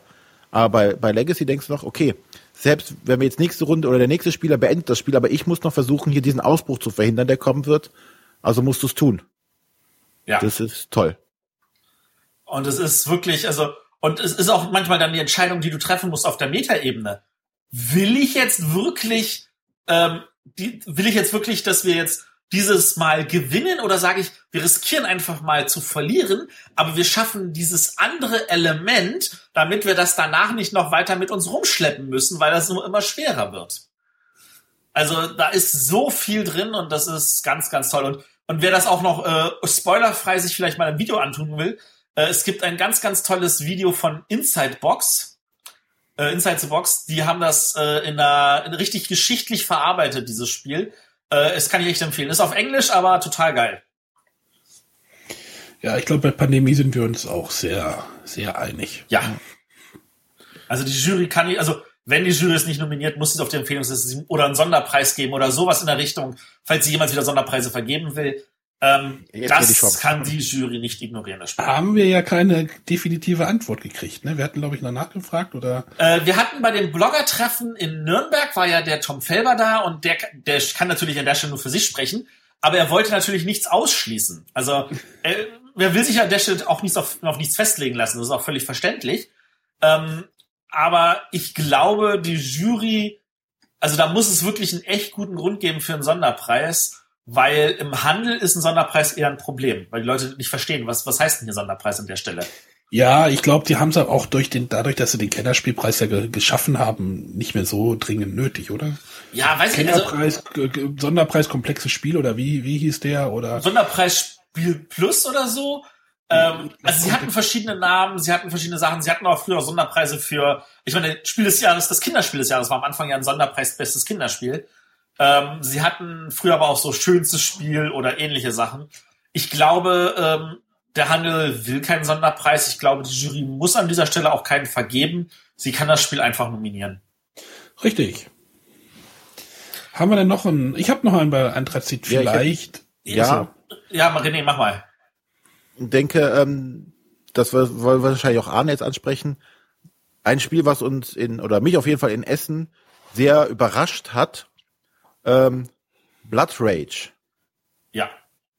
Weil es ist von, von Cool Mini or Not und du denkst jetzt hier, oh, jetzt kriegst du hier so ein fettes Miniaturenspiel. Und mir hat gedacht, yeah, ja. was für mich. Ich dachte so, naja, gut, ich lasse es mir mal erklären. und, ähm, und auf einmal kriegst du eigentlich ein ziemlich strategisches und sehr taktisches Spiel, wo du sehr viel abwägen musst, wie du deine äh, Einheiten einsetzt und sowas und die Miniaturen schön sind, aber gar nicht das Hauptaugenmerk des Spiels sind. Ne? Also es ist nicht so ein Blender, der sagt, äh, hier äh, doofes Spiel, tolle Miniaturen, sondern es, es ist wirklich der dieses ja dieses Ringen um, um, um Kämpfen um die Gebiete, die man erobern muss, die das ganz toll machen irgendwie und dann halt noch mit super geilen Miniaturen ausgestattet ist. Vor allem auch die thematische Einbindung so wir werden eh alle sterben, aber es geht darum, dass wir ehrenvoll sterben. Also ja. das ist, das ist auch wirklich, äh, also das ist sehr thematisch durchtränktes Eurospiel, sage ich mal. Und das hat auch mich total begeistert. Deswegen habe ich mir auch ein Blood Rage hier ins Regal gestellt und das muss gespielt werden. Ja, und man erwartet es halt einfach nicht. Also man ist tatsächlich überrascht von diesem Spiel. Ja. Das, das war schon sehr nett. Ähm, was ich auch nett finde, was ich nicht glaube, dass es nominiert wird, aber auf jeden Fall auf der Empfehlungslande landen muss, Mombasa. Da reden ja, ja, das wird da haben wir wieder die Marco Polo Diskussion, oder? Ja, haben wir eine Marco Polo Diskussion, aber wobei Mombasa definitiv anspruchsvoller als Marco Polo ist. Also ich gehe davon aus, Mombasa wird beim deutschen Spielepreis entsprechend hochlanden. Äh, je nachdem, wie andere Spiele wie Legacy und Time Stories da abschneiden, könnte ich mir sogar vorstellen, dass Mombasa vielleicht gewinnt. Ähm, aber die Jury wird es hoffentlich empfehlen, weil das Spiel doch einiges zu bieten hat. Unter anderem einen wirklich, wirklich genialen Kartenmechanismus, was schon ein bisschen so wie Deckbau erscheint. Ja, da, da, genau das macht mich neugierig an diesem Spiel. Ich möchte es, glaube ich, echt mal spielen. Auch wenn nicht wahrscheinlich äh, mein Kopf danach explodieren wird. Aber das wird auch während des Spiels. Also ich habe es ich hab's letzte Woche erst wieder gespielt gehabt und wir hatten einen neuen am Tisch, der aber natürlich äh, hochkarätige Spiele gewohnt ist und ich glaube, wir haben viereinhalb Stunden an dem Spiel gesessen. Oh Gott. Okay, ich, äh, ich, oh Gott. ich muss Vielleicht aber zugeben, wir hatten zwei Grübler am Tisch. Also. Vielleicht habe ich auf der BerlinCon oder sowas mal die Gelegenheit, da irgendwie eine Gruppe zu finden. Ja, also im Notfall, also abends können wir das natürlich auch hier spielen. Ähm, das ist ein sehr, sehr schönes Spiel, äh, was in zwei Stunden eigentlich spielbar ist. Ja. Äh, du hast noch ein Spiel, was ich gerade sehe. Äh, La Granja. Gran, La Granja. Granja. Das ist wie bei Ach. Granja. Ist das, fällt das dann noch in den Nominierungszeitraum jetzt rein oder das? Eigentlich ja. Das ist tatsächlich schwierig zu beantworten. Weil das war das Spiel war ja in der Fairplay Scout Aktion auch. Genau, äh, deswegen habe ich es auf dieser Liste erstmal aufgeschrieben, weil ich dachte so, es war in der Scout-Liste, es gilt als Release in dem Jahr. Äh, ich weiß nicht, wie die Jury es beurteilen will. Aber Könnte. es ist ein sehr gutes Spiel könnte so eine Überraschung sein. Ich habe es nicht gespielt. Ähm, könnte ich aber auch noch mit zurechtkommen, oder? Ja, damit kannst du auf jeden Fall zurechtkommen. Oh Gott, wie äh, schön, dass immer alle Spiele irgendwie an mir gemessen werden. ja, ne, das ist ja, das siehst du ja selber aber auch so. So ist ja nicht.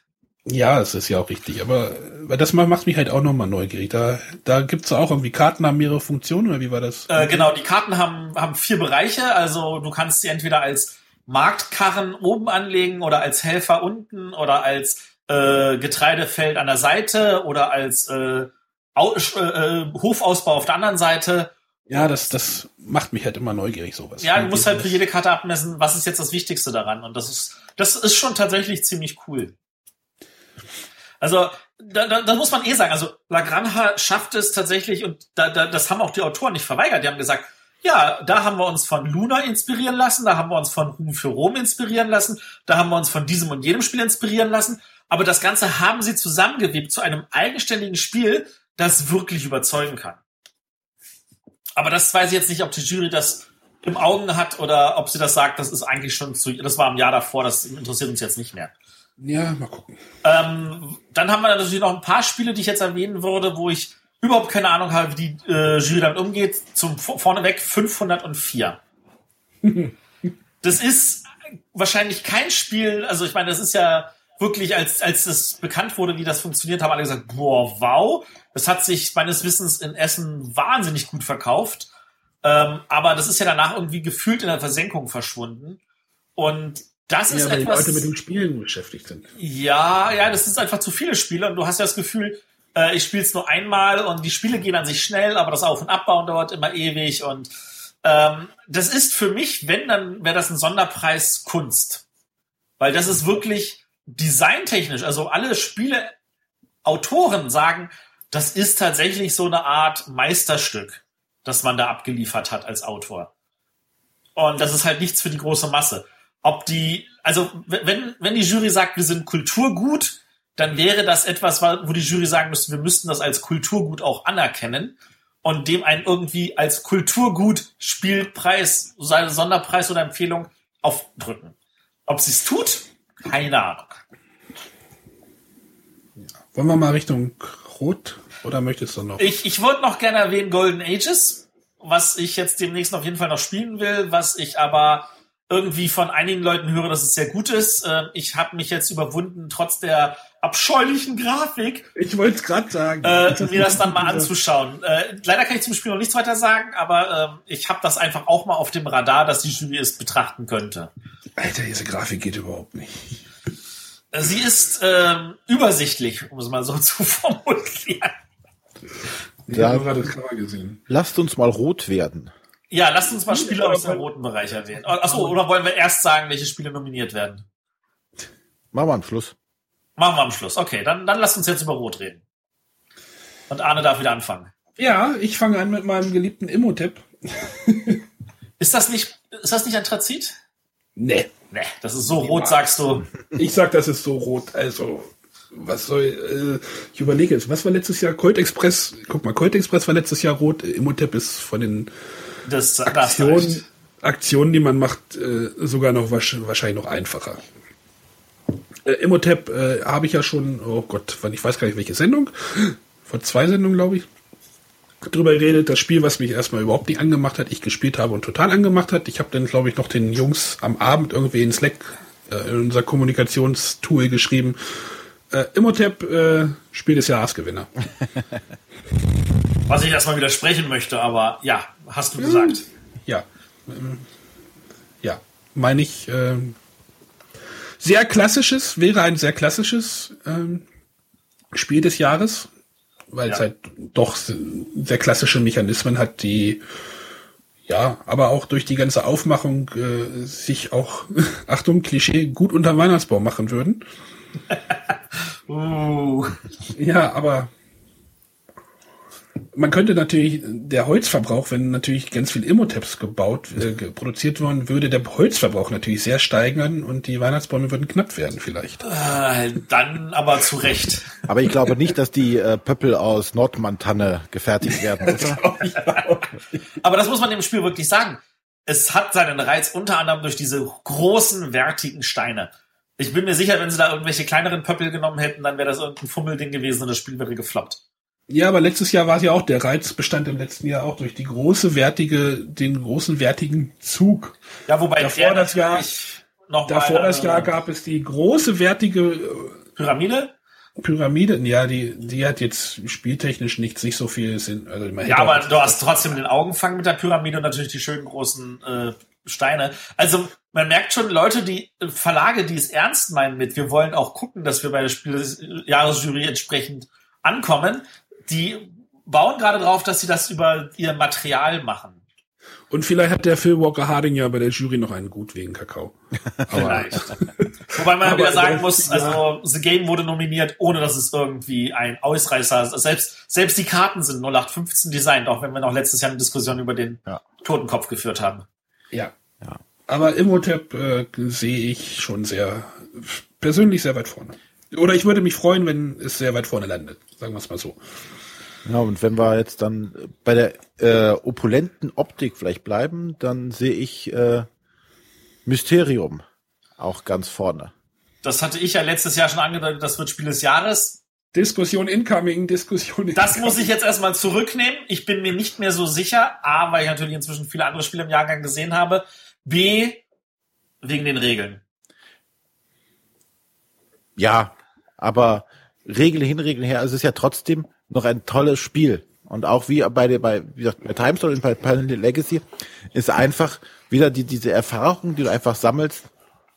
Dieses, also egal ob du als, als, als Geist da sitzt und versuchst deine Hinweise zu geben und du könntest in die Tischkante beißen, wenn die Leute einfach das vollkommen falsch interpretieren, doch das ist doch so klar, was du denen gerade sagen willst und, oder du sitzt als Spieler da und kriegst eine Karte und der einzige Gedanke, der durch den Kopf schießt, ist, hä? Und das sind einfach ja. so diese, diese schönen Momente, die du in so einem Spiel einfach hast und, und dann auch natürlich die Diskussion. Du sitzt mit vier Spielern da und guckst dir dann deine Karte an und sagst, oder jeder hat dann eine andere Meinung zu dieser Karte und sagt, das könnte das sein, das könnte das sein, das könnte das sein. Und du nachher überhaupt nicht mehr weißt, was es denn sein könnte. Das ist. An der Stelle ganz wichtig ist, finde ich, also nehmt die Sanduhr weg, damit ihr in Ruhe diskutieren könnt, weil diese Diskussionen ja. beleben das Spiel. Genau. Dazu gehört zum Beispiel, dass wir hatten, wir guckten uns die Räume an und sagten, oh, guckt mal, in diesem Raum, da sehe ich, da sehe ich einen, einen Knoblauchkranz. Wahrscheinlich, also das war, wir haben ja noch die, die polnische Version, das ist ja da auf dem Dachboden, da sieht man dieses und jenes. Und wir so, und dann bekam ich eine Karte, wo ein Vampir drauf war. Und wir so, Vampir, Knoblauchkranz, das ist der Ort, den er meint. Und dann so, ach so, sorry, ich hatte nicht zugehört. Wo wir wirklich so dachten, so, das ist nicht dein Ernst. Naja, der liegt doch da in seinem Sarg, das ist sein Bett, ich wollte auf Schlafzimmer andeuten. Und da wollten wir dem schon so links und rechts eins auf die Backe geben. Also, also Mysterium ist wirklich, wirklich genial und ähm, ich, ich habe das Gefühl, ich habe es in letzter Zeit zu selten gespielt und ich möchte es auf jeden Fall wieder spielen. Und ich freue mich darauf, dass die Erweiterung dann demnächst kommt mit mehr Karten. Ähm, ja, René, ich sehe das auch so. Mysterium ist genial. Aber Lass die Sanduhr weg und lass die Hellsichtmarker weg. Weil das verstehe ich nicht. Warum, warum muss das am Ende ein kompetitiver Element reinkommen? Das kann noch weiterhin kooperativ bleiben. Ja. Ja. Aber da kann man, also, wenn sowas natürlich die, die, äh, den Jury oder die Jury beeinflusst, das, das wäre natürlich schade, aber zum Spielen taugt es trotzdem was, dann lässt man es halt weg oder nimmt eine, nimmt die Originalregeln, die gibt's ja mittlerweile auch überall zum Runterladen und zum Ausdrucken dass man ja. nach den Originalregeln spielen kann. Das macht ja, das Spiel kann, das nicht schlechter. Ja nicht, es kann natürlich die Nominierung äh, schon beeinflussen bzw. dadurch ausscheiden lassen. Wäre aber schade. Sehr schade. Äh, ich könnte ja noch ein Spiel ähm, nennen, wo eine Sanduhr dabei ist. Darf ich gleich? Wo in der Regel sogar gesagt wird, lass die Sanduhr einfach weg. Also jetzt gehst du aber von, von grafisch opulent zu grafisch äh, null. ja, aber die. Ja, mach das mal, nenn es mal. Äh, bei Codenames steht in der Regel, also Codenames liegt auch eine Sanduhr bei, aber in der Regel steht auch, ach, lass doch einfach die Sanduhr weg, wir spielen auch ohne Sanduhr oder irgendwie sowas. So ja. in, dem, in dem Wortlaut steht's da drinne. Also ich äh, verstehe, warum sie beiliegt und ich habe schon Gruppen gehabt, wo ich dachte so, ey Leute, wirklich, also da muss auch mal vorangehen. Und ja. ähm, es gibt tatsächlich Gruppen, wo das, das, die sagen, das ist das Problem mit Codenames. dass ga- ganz am Anfang, wenn du das erste Mal die Begriffe auslegst, dann muss ja jeder sich erstmal kurz mit diesen Begriffen einig werden. Und der erste Tippgeber muss ja mal gucken, was er jetzt macht, ohne Ja. gleich in ein Fettnäpfchen zu landen. Aber an sich braucht man die nicht, die Sachen. Ja, die erste Codename, die erste Runde Codename, also die erste, der, nicht die erste Runde, sondern der erste Rateversuch oder Tipp, Hinge, hin, äh, Hinweisrunde, es kann schon ein bisschen dauern. Das ist so der, so der einer dieser Knackpunkte, wo man sagen würde, ah, da sitzen alle irgendwie ein bisschen rum, die einen grübeln und die anderen trinken ihr Bier oder sowas gerade. Ähm, Dann haben sie die Zeit aber nicht sinnvoll genutzt, weil alle müssten ja gleichzeitig gucken und man muss schon mal sich anfangen, damit zu freuen. Und man kann ja auch Informationen aus den Informationen des anderen Teams ziehen. Oh, wahrscheinlich spielt er auf das und das an, dann sind das vielleicht nicht meine Begriffe. Und daraus kann man dann, und jetzt kommen wir natürlich zu der Profi-Version, kann man ja sagen, ich reiche, wenn ich hier den Tipp gebe, weil ich du genau weißt, dass es das nicht sein kann, dann wird's, weißt du aber, dass es das sein kann. Muss Ja, man aber oft genug spielen. Codenames halte ich auch für einen sehr starken Kandidaten. ja, weil es auch, wie gesagt, da ist wirklich die Einfachheit des Spiels. Ne? Du hast halt wirklich ja nur diese Wörter da und trotzdem hast du eine riesige Diskussion oder du versuchst zu erraten, du grübelst, denkst, wenn ich das meine, versteht er das überhaupt? Ähm, Um die denken ist Pflicht. Ja, und wenn du halt Leute hast, die du gut kennst und denkst so, hier, wenn ich das sage, weiß der genau, was ich meine. Und dann kommt der Depp nicht drauf, ne? Denkst du, hallo? Das haben wir in unserer Jugend immer so gemacht. Das war doch klar, dass ich das meine. Und nee, kommt er nicht drauf. Was hatten wir neulich? Das Wort hieß Abnehmen 2 und die Wörter, die er finden musste, waren Waage und Skelett. Also Codenames besticht auf jeden Fall durch seine einfache Eleganz. Und du kannst auch, du kannst auch nicht spielen. Also es geht der Jury auch immer um diese Einstiegshürde. Die Einstiegshürde bei Codenames ist für das ratende Team sehr einfach. Es ist super gering. Wenn du, wenn du zwei Spieler hast, die Codenames schon mal gespielt haben, machen die in der ersten Runde, machen erstmal den, den Hinweisgeber Ja. und die anderen raten, dann können die anderen sich das erstmal anschauen.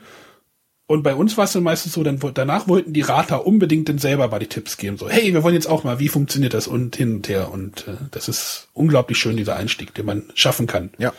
Ich habe von jetzt einigen gehört, dass das ja nicht, dass das nicht nie im Leben gewinnen kann, weil das funktioniert nicht mit Kindern. Und ich muss dazu sagen, persönlich, mit meinen beiden Söhnen, neun Jahre, 13 Jahre, funktioniert das. Es ist jetzt nicht so, dass ich sagen würde, es ist das Highlight, dass man mit ihnen spielen kann, aber es ist trotzdem, und die Kinder wollen es spielen. Sie finden es auch spannend, mit Wörtern zu experimentieren, äh, und sie wollen schauen, dass sie das hinkriegen, und im Notfall sind sie langsamer und sagen sich, sie, sie nehmen nur ein Wort mit der Zahl eins. Einfach weil sie sagen, ich kann dann wenigstens auf dieses eine Wort hinweisen. Und äh, das ist auch völlig in Ordnung. Also da muss man an der Stelle als Eltern natürlich auch äh, gucken, dass es jetzt nicht darum geht zu gewinnen, sondern darum, dass das Kind auch was daraus zieht und Spaß hat. Und das funktioniert mit Codenames ganz toll. Ja. ja. Ja. Matthias, was hast du denn noch so auf dem Radar? Ähm, ich habe noch Karuba. Das ist jetzt äh, von den Haber Familienspielen wirklich das, das Beste in meinen Augen gewesen von den dreien. Äh, und das ist wirklich ein Spiel, wo ich auch das Gefühl habe, dass viele andere das äh, sehr positiv aufgenommen haben. Äh, das ist ja ein einfaches Take It Easy Variante, sage ich mal, wo man halt nicht nur auslegen muss, sondern auch noch mit seinen Pöppeln, siehst du, jetzt haben wir doch die Pöppel dabei, Ja, da, daran habe ich vorhin auch gedacht. äh, äh, rum, äh, rumlaufen muss, also für den Figuren zu dem Tempel einsammeln, zwischendurch ein paar Extrapunkte holen, die sich auch gut aufsummieren können zu mehr Punkten, als ein schneller äh, Weg sein könnte. Äh, und das Spiel ist offen genug und schnell genug. Das äh, finde ich von den Familienspielen ist das so toll. Also wir spielen das auch immer noch regelmäßig. Habe ich auch drüber nachgedacht, obwohl ich es nicht gespielt habe. Also ich hatte es jetzt irgendwie schon Aber das müsstest du spielen und das kannst du sogar mit deiner Tochter schon spielen. mehrfach in meiner in meiner Spiel in meinem Warenkorb oder in der Hand in der Spieleburg. Ähm, Ne, hol's dir, wirklich. ja, Und deine Tochter wird auch Spaß dran haben. fehlt es ja in meiner Wundertüte drin. Darauf würde ich jetzt nicht wetten, aber wer weiß, wer weiß. wer weiß, wer weiß. Ja, aber ähm, Arne hat ja eben mit Imhotep gesagt, das wäre so ein so ein klassisches Spiel des Jahres nominierter oder so. Und äh, dieselbe Kategorie würde ich jetzt zum Beispiel auch ähm, Legends packen. Also wenn ich Karuba nehme und er Imhotep, nimmst du Legends. Und damit haben wir alle drei einen klassischen eigentlich erwähnt, ja. Ne, weil ähm, das ist so, ja, es hat einen tollen Spielplan. Die Regeln, weiß nicht, zwei DIN A4 Seiten umfassend. Ähm, sehr schön, äh, der Spielplan ist schön gemacht. Die Regeln sind einfach. Es ist ein Kartensammeln. Äh, es geht halt so in, in Richtung ein bisschen ähm, Zug um Zug, wo du das die Karten äh, brauchst, um irgendwas zu machen. Ganz einfach strukturiert. Ja. Wir haben das Spiel So- noch gar nicht vorgestellt. Müssen wir in einer der zukünftigen Doch. Sendungen auf jeden Das hatte ich. Auch René hat schon Ah, okay. vorgestellt. Also, Ganz Auf jeden einfach Fall. einfach. genau. Also, einfach nochmal nachhören, was wir da äh, äh, gesagt hatten. Also, für mich auch ein wunderschönes Spiel. Und wäre auch ein würdiger Vertreter des klassischen Spiels auf einer Nominierungsliste. Darf ich noch meinen Außenseiter nennen? Äh, Ich habe noch einige Außenseiter. Ach so. Da lass mal den Matthias noch einen Außenseiter nennen. Äh, die Holde Isolde. Ja, äh, könnte ich auch sehen. Könnte ich auch sehen. Also das ist ja ein Spiel, das, das wirklich, wo alle gesagt haben, oh cool, ein Drafting-Spiel für die Familie. Und ähm, ich habe das ja erst relativ spät dann selber gespielt, um genau zu sein. Das ist jetzt vielleicht gerade mal zwei Monate her oder so. Stimmt, du hast es echt spät gespielt. Ich, das hatte ich, das hatte weil, ich weil ich immer nicht die Zeit dafür hatte, aber das kam sofort an. Ich habe das mit meinem Sohn gespielt, der fand das total toll. Wir mussten das hier zu Hause dann gleich wieder mehrmals spielen. Und äh, das Einzige, was ich ein bisschen fummelig finde, sind auch da die kleinen Punkteplättchen. Ähm, aber der Rest des Spiels ist einfach toll. Und die Varianz, die in dem Spiel schon mit drin ist, dass man jedes, jede Platte auch umdrehen kann und dann für dieses, diesen Bereich die Regeln anders gelten, total toll. Also echt Gibt's schön. bei, gibt's bei Immotep auch, ne? Wusstest du noch nicht, ne? Äh, doch, bei Imhotep gibt's das auch, das ist richtig. Wobei bei Imhotep ja der Reiz ein bisschen daraus besteht, dass du zufällig diese A- und B-Seiten nimmst, damit du nicht weißt, wie das kombiniert ist. Und bei Holde Isolde, das muss ich zugeben, habe ich tatsächlich noch nicht so oft gespielt wie Imhotep. Äh, da ist dieser Reiz noch nicht ganz so gekommen. Und ich habe Imhotep noch nicht mit meinen Kindern gespielt, muss ich dazu sagen. Mal gucken, wie die darauf reagieren würden. Aber die Holde Isolde habe ich mit ihnen gespielt und äh, ich finde, das ist ein Spiel, das auch ähm, wert wäre, erwähnt zu werden. Ja, könnte ich auch mit leben. Also könnte ich. Arne, was hast du noch? äh, soll ich jetzt nochmal mein, mein Out of Left Field? Äh, Sheriff von Nottingham. Den hat bestimmt keiner auf der Liste. Das liegt daran, dass ich es immer noch nicht gespielt habe. Ich, ich weiß nicht, wie es im Zeitrahmen. Ich, im Zeitrahmen müsste es, glaube ich, noch passen. Das ist. Äh, ja, das passt auf jeden Fall, ja, ja. ich wollte einfach auch mal ein Spiel nehmen, wo was mir total gut gefallen hat, wo ich aber irgendwie nicht viel drüber gelesen habe, irgendwie im deutschen Brettspielbereich. Sheriff von total Not- drauf abgefahren, ne? Bitte? Die Amis sind total drauf abgefahren. Ja, das ist halt auch so ein Bluff, Bluff-Spiel, wo man irgendwie Waren schmuggeln muss. Ist halt irgendwie ein Reskin, nee, wie nennt man, Remake von Hart an der Grenze, glaube ich. Ne? das Das, fand ich so schlecht. ja. Das hat mir überhaupt, fandest du so schlecht? mir hat das überhaupt keinen Spaß gemacht. Ähm, du hattest da diese tollen Metallkoffer, in die du Sachen reingelegt hast und du musstest dann quasi ja an dem äh, Zollbeamten, war es ja damals, hier wird es wahrscheinlich dann der Sheriff von Nottingham sein, vorbeigehen und du musstest und er irgendwie konntest du, musstest du bluffen und sagen, ich habe nur das und das dabei und er konnte es jetzt glauben oder nicht und pff, ich fand das immer so willkürlich irgendwie. Nee, du musst nicht, also bei Sheriff von Nottingham ist es, also du hast da auch so, so, so Täschchen, wo du dir deine Karten reinsteckst und du musst halt äh, sagen, wie viele Karten drin hast, also wie viele Karten da drin sind. Die Anzahl muss stimmen. Du kannst aber auch die Wahrheit sagen. Also die Wahrheit, du kannst das Spiel auch gewinnen, indem du die ganze Zeit die Wahrheit sagst. Also wenn du Leute hast, die sagen, oh, ich kann nicht so gut lügen, dann kannst du sagst hey, wir spielen trotzdem, ihr spielt trotzdem mit, weil wenn ihr die Wahrheit sagt, äh, habt ihr trotzdem die Chance, irgendwie ohne Probleme zu gewinnen. Das Ding ist meistens, dass das im Spiel dann kippt und die, der Sheriff denkt dann, oh, die sagen sowieso die Wahrheit, die lasse ich denn durch und dann irgendwann legen sie dann diese Schmuggelwaren, die man halt am Sheriff vorbeikriegen muss oder möchte, weil die mehr wert sind, unter ihr Tableau. Die legt man dann halt so verdeckt unter das Tableau und dann denkt man sich, okay, jetzt ist äh, alle Tore, alles eingerissen hier, jetzt geht's rund hier so ungefähr. Und äh, weiß ich, das ist so ein schönes, äh, du kannst halt auch irgendwie den Sheriff bestechen, du, sag, du sagst dem Sheriff irgendwie hier, ich gebe dir noch drei Geld, wenn du bei mir nicht mit reinguckst, oder ich gebe dir vier Geld, wenn du bei ihm reinguckst, und du kannst dem Sheriff auch sagen, hier, wenn du mich durchlässt, dann kriegst du einen Apfel aus meiner Tüte.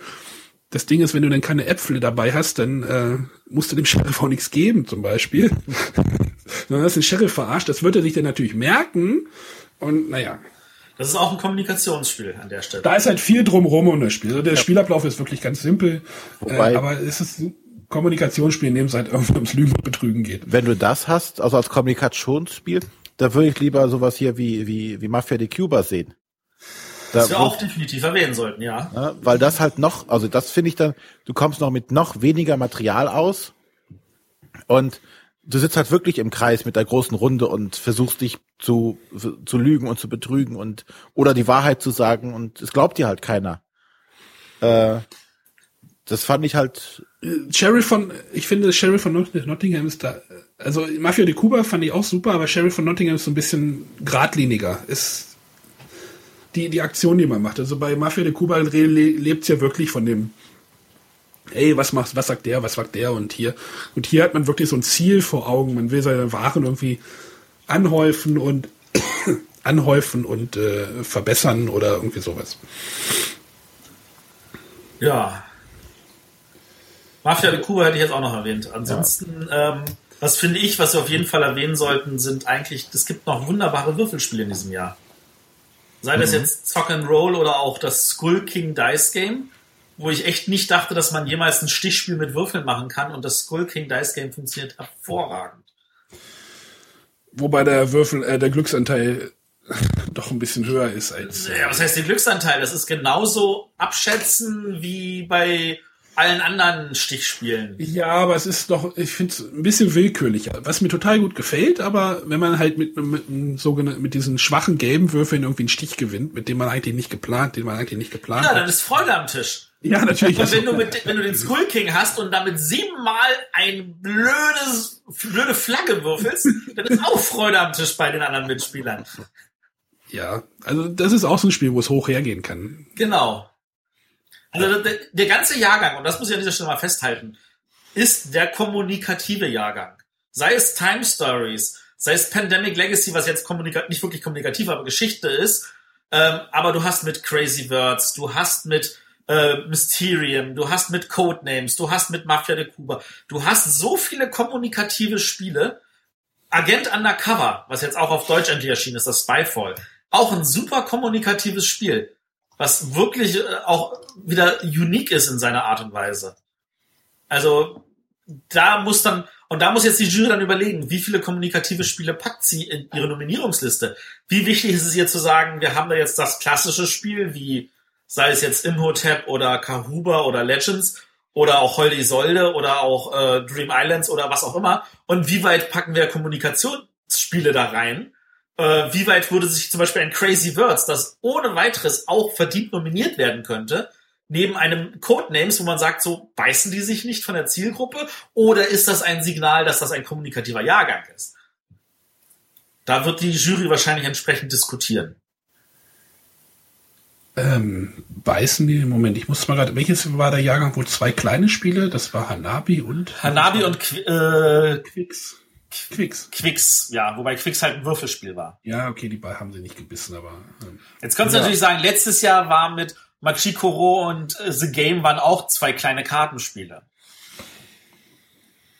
ja, ich glaube, da, ich glaube, da kann man keine Voraussage treffen. Ich glaube, das ist wirklich so. Ja, ich, ich, aber ich bin mir sicher, dass das etwas ist, was die Jury diskutieren wird. intern. Was ist denn, mit- was ist denn mit so einem Gumm-Gumm-Machine? ja, sollen wir denn, oder hat noch jemand eins, was er jetzt noch unbedingt nennen möchte? Gum Gum Machine fand ich super, haben wir auch mit der Familie ga- ganz viel gespielt. Ähm, ich glaube aber, die Jury wird das. Also ich habe jetzt gemerkt, als Oberhof das anderen Leuten beizubringen, auf welche Stra äh, äh, Dingsbums das funktioniert, ist ein bisschen schwierig und die Anleitung, die beiliegt, ist wirklich nicht so das Highlight. Ich, ich hätte noch eins. Ja. Ja, Die fiesen sieben schmeiße ich jetzt nochmal in die Runde. die fiesen sieben habe ich auch auf meiner langen Ist Liste. natürlich auch nur ein Remake von, naja, oder ein, hm, weiß ich nicht. Hat mich aber, da gibt's ja auch diese Geschichte. Das, ne, nee, diese Geschichte von, oh, wir halten nicht viel von dem Spiel zuerst und dann äh, packt man es aus und wird total umgehauen, so von, auch von dieser Einfachheit und ähm, ja, Das wenn, Problem ein, wenn, ein, The- wenn ein The Game nominiert wird, dann kann auch ein fiesen Sieben nominiert werden. Definitiv. Die Fiesen 7 ist tatsächlich auch ein gutes Spiel. Ähm, aber ein Problem, das wir damit hatten, ist, da steht drauf, bis sechs Spieler und zu sechs funktioniert es nicht. Nicht, wieso nicht? Weil du dir zu sechs nur zwei Zahlen merken musst. Wenn man bis sieben zu erzählen muss. Weil, wenn du die eins bist, bist du die sieben und dann wieder die eins und dann wieder die sieben. Aber wenn du die vier bist, bist du die vier und wenn es rumgeht, bist du wieder die vier. Es macht keiner einen Fehler. Du spielst einfach nur alle Karten ab. Ja, das ist ja, das ist ja langweilig. Genau. Die fiesen sieben funktioniert nicht zu sechs. Wenn du mit weniger als sechs bist, dann macht's Spaß. Geht's denn mit sieben? Nein, es steht auch nicht drauf, dass es mit sieben gehen würde. Zwei Spiele. Also fiesen sieben würde ich auch sagen, am besten zu dritt oder viert. Ja, aber was würde denn dagegen sprechen, dass man es mit sieben oder acht spielt? Nimmst du einfach zwei Spiele? Äh, Würde nichts dagegen sprechen, oder? ja, die Downtime? Oh, da, da ist doch so viel Gelächter am Tisch, dass äh, Ja, nee, ich glaube, ich glaube, zu acht würde ich dann auch lieber mich in zwei Gruppen aufteilen. Oder wenn dann eine Achterrunde Mafia der Kuba. ja okay. Also die fiesen sieben will ja auch kein Spiel für eine große Gruppe sein. Sheriff von Nottingham geht, geht glaube ich, auch nur bis fünf. Ja, das ist. Äh, Codenames übrigens geht tatsächlich mit beliebig vielen. Also ich habe es die meisten Mal zu viert oder zu sechs gespielt. Also einer, der Tipps gibt und ein oder zwei, die raten pro Team.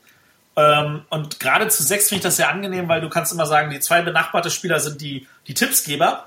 Und es wandert dann immer nur immer eine Person weiter, sodass sich die Teams auch für jede Runde ändern. Das, dadurch kannst du dann tatsächlich auch am Ende eine Wertung reinbringen und sagen, hier, der hat, war viermal im Siegerteam und der nur einmal oder so. Ja. Ja, aber ich denke, wir haben jetzt bestimmt irgendwas vergessen. Haben wir? Natürlich. Äh, warte mal, ich habe hier noch, was habe ich hier noch stehen? Äh, Kompletto. das hast du da stehen, ja. Du hast auch noch Quinto da stehen. Ja. Du hast Skyliners da stehen. Mit einem Fragezeichen. Ja, Skyliners, also ich finde es ein klasse Spiel. Das habe ich, glaube ich, ja schon mal erwähnt, weil es für mich ein schönes strategisches Spiel ist. Ähm, ob die Jury das jetzt irgendwo Wir festhält. nennen, wir nennen jetzt einfach alle tausend Neuheiten und dann. Äh, Nein. Genau, genau. Das, deswegen, also ich glaube, wir haben das schon ausreichend gut eingegrenzt. Ja, Vielleicht gibt's noch die ein oder andere Überraschung, die wir jetzt nicht auf dem Schirm hatten. Bitte, bitte. Ähm, aber kommen wir jetzt mal zu unseren Tipps. Arne, Anthrazit. Anthrazit, deine Anthrazit. Seven Wonders Duell, Isle of Sky und Pandemie Legacy. Gut. Dann äh, werfe ich mal in den Raum Time Stories, Pandemic Legacy und Seven Wonders Duell. Okay, dann werfe ich in den Raum Pandemic Legacy, Isle of Sky und Seven Wonders Duell. Obwohl ich statt Seven Wonders Duell lieber Time Stories darauf sehen würde. Aber ich glaube wirklich, äh, Time Stories trauen sie sich nicht. Muss ich jetzt ganz einfach mal so Dann sagen. haben wir ja die gleichen, Matthias. Du sollst nicht abschreiben. Ach so, äh, ach so, ja, dann, dann, wenn ihr, das, das geht natürlich nicht. Nee, dann, dann nehme ich, dann nehme ich Time Stories. Dann haben wir alle drei Legacy. Wir, zwei von uns haben Isle of Sky, zwei von uns haben Time Stories und zwei von uns haben Seven Wonders Duell. Und dann haben wir deutlich gemacht, dass diese vier Spiele die Auswahl für die Jury sind, aus denen sie nominieren können. Genau. Gut. Rot. Arne. Ähm, Nee, Matthias, was hätte, was hättest du jetzt rausgenommen? ich, äh, na, ich, äh, statt Seven Wonders Duell nehme ich dann Time Stories. Ach so, okay. Gut. Äh, was? Rot? ja. Äh, Imhotep. Überraschung. Codenames. Und Sheriff von Nottingham. Gut. Ich zieh's durch. Ja. wer, wer weiß, vielleicht hast du recht. Ähm, ich sag dann Codenames, Mysterium und Legends. Also ich sage Mysterium, weil ich der Meinung bin, das Spiel verdient es. Ich sage Nee, du Codenames. musst einfach zu dem stehen, was du gesagt hast. Ja, ja, ja, ich muss zu dem stehen, was ich sage. Ich sage Codenames, weil ich mir sicher bin, dass es sogar am Ende gewinnen wird dieses Jahr. Ich muss halt meine Meinung auch revidieren können. ähm, und ich sage tatsächlich Karuba, weil ich das wirklich genial finde. Und leider den Rest auch, aber das wäre dann so mein dritter Wahl. Und an dieser Stelle, es tut uns leid, Crazy Words ist geil und verdient auch eine Nominierung. Aber bei uns ist allen dreien knapp rausgerutscht, würde ich behaupten wollen. Es würde auch keiner rummeckern, wenn er hier, wenn Crazy Words auch mit Definitiv nicht. kommt. Kra- Kra Crazy Words. Kratzi Words, genau. Crazy wird. Also Codenames äh, ist bei allen dreien und äh, Zwei haben noch Mysterium und dann haben wir noch vier andere Spiele. Und wie immer werden wir überrascht sein, was nachher wahrscheinlich kommt. Ja, dann muss ich wieder in Laden, Laden rennen und schnell die Spiele kaufen. Ja. Und falls ihr Hörer euch jetzt an den Kopf knallt und sagt, sag mal, wie bescheuert seid ihr, wie könnt ihr denn folgendes Spiel vergessen? Oder wieso könnt ihr denn nicht jenes erwähnen? Schreibt es uns in die Kommentare. Sagt uns, wo wir falsch liegen. Sagt uns, wo ihr meint, ist euch sicher seid, es besser zu wissen.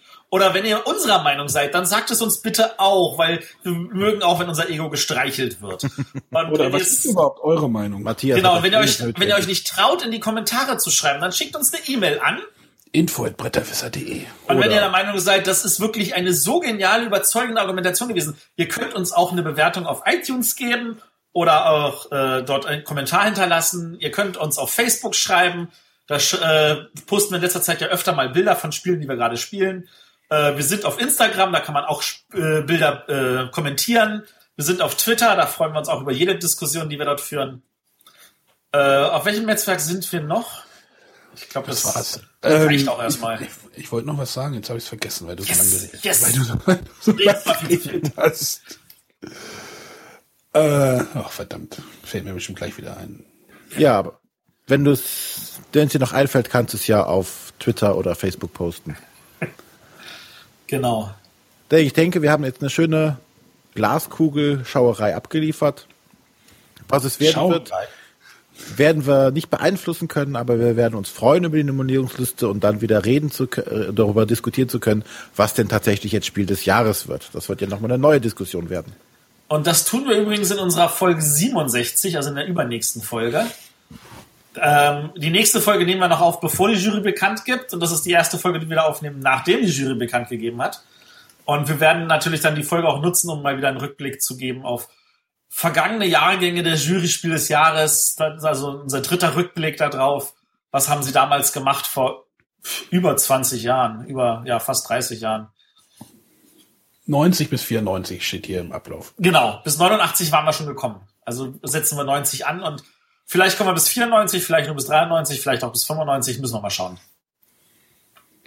Gut, dann hören wir uns nächste Woche wieder. Bis dann, tschüss. Tschüss. Tschüss.